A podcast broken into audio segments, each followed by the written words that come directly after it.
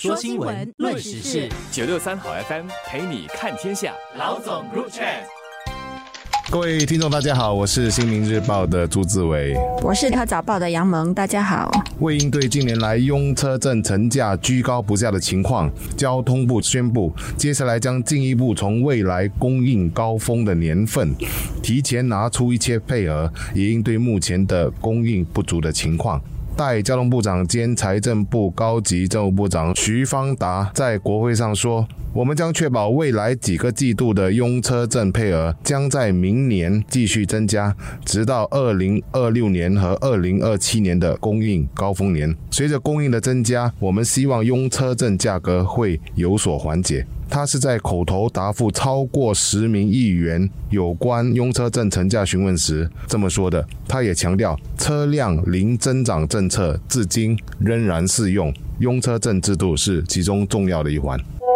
我觉得他的这个做法已经是目前考虑了各种选项当中一个比较可执行能力比较高、比较能够被大家所能接受的一个做法。因为在这个用车证的讨论当中，各有各词，已经讲过很多很多，也探讨过很多的选项，似乎都没有一个很好的解决办法。比如说，这个零车辆增长的大原则总不能去动吧？毕竟都已经下了这么多的力气去扩充我们的公共交通的基础建设了，你总不能说一边建地铁还一边建公路吧？所以我觉得车辆零增长是对的大方向，只是说因为拥车证，因为早年的一些历史遗留原因啊，它总有一个十年十年的一个循环，所以大家就总是记得，哎呀，以前一块钱的拥车证的年代啊。以几千块的拥车证的年代，好像就走不出去，这样总觉得那不可能。那个会回来，总觉得会回来的年代。对，所以就老是想着那件事，就觉得当现在的十多万就觉得无法接受。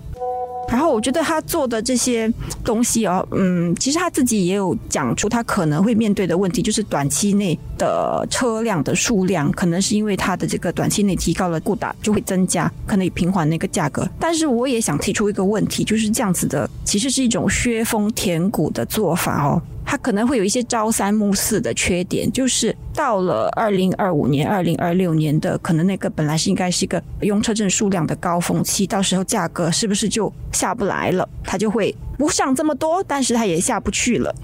那当然，现在目前来讲，我们不知道说当时的高峰是多少的配额，然后会拿多少的配额来补现在的缺口哦。当然，这个缺口是一个供不应求的缺口了，因为多人要买嘛，所以现在多人买，配额少，所以价格就推上去了嘛。不过这边我觉得，昨天徐邦达代部长哦，其实也解答了一些国人对于用车证的一些认知的误区啦。因为有些国人会认为说，哎。在过去三个季度，哈，用车证高是不是因为外国买家多？啊，这个是不正确的啊，大部分的买家还是本地人。然后，当然另外一个误区呢，就是说，是不是超过一辆车的家庭增加了？啊，这也不是，因为从二零幺二年的十九八仙已经降到今天的十五八仙。还有另外一个误区哦，就是说，哎，是不是因为那些租车私招车的公司哦，拼命的去标用车证？啊，这也不是。虽然私招车的需求其实都是在不断的变化，每个季度都有不同哈。而近来用车证价格飙涨的当儿，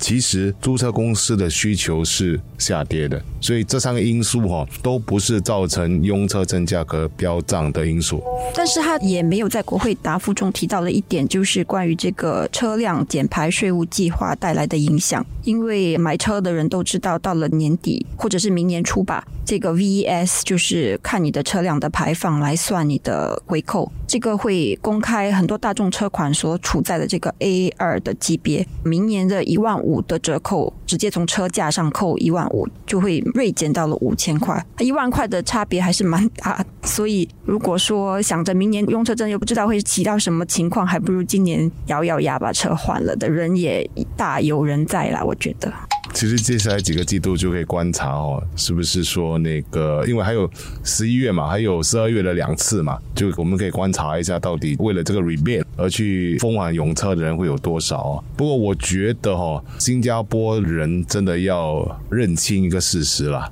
就是在零车辆增长不可能再增长的这种政策底下哦，我们真的是要认真的考虑一下我们出行。要以不同的交通工具来代替，就是必须要认命哦，车子就是一个奢侈品。一般人来说，出行的话就是真的是要用巴士、地铁，然后还有车子来代替，而这个车子很可能是共享车，就是大家比较容易的可以找到共享车，在需要用车的时候，到一些停车场就可以使用。这边当然要解决的是一个最后一里路的问题了，因为我们总是要解决这个比较长的没有问题，不过短的那个路程哦，其实很多巴士坦白说就很难到达。就比如说我家，其实到远的，其实巴士的穿行车辆是有的，可是短的反而有些地方是没有的啊，所以短的反而花更多时间。当然，我觉得有一些新加坡人还是认为说车子对他来说是必需品。就是我工作是需要的，然后我家庭成员是需要的。我一直在思考这个问题啊，是不是有可能用车证的制度底下，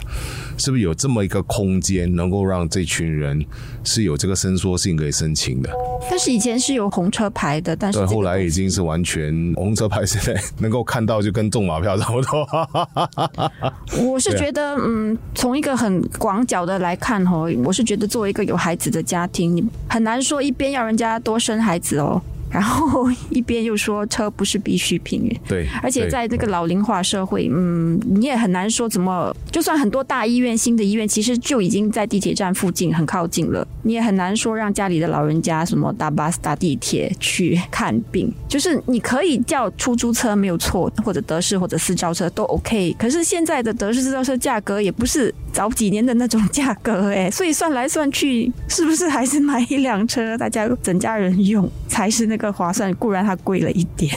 是是，所以我觉得说这样的一个因素是值得讨论的。真的是有些家庭本身来说，我们必然你看接下来老龄化的这个现象，每四个人里面就一个是六十五岁及以上哦，所以每一个夹心层的家庭都要照顾一个到两个，最少一个老人家嘛。那么在这种情况底下，没有车子其实是真的是不方便的。那可能吧，就是看收集大家的意见、公众的意见，然后看一看说还有什么方式是值得推荐给政府，让他们去考虑的。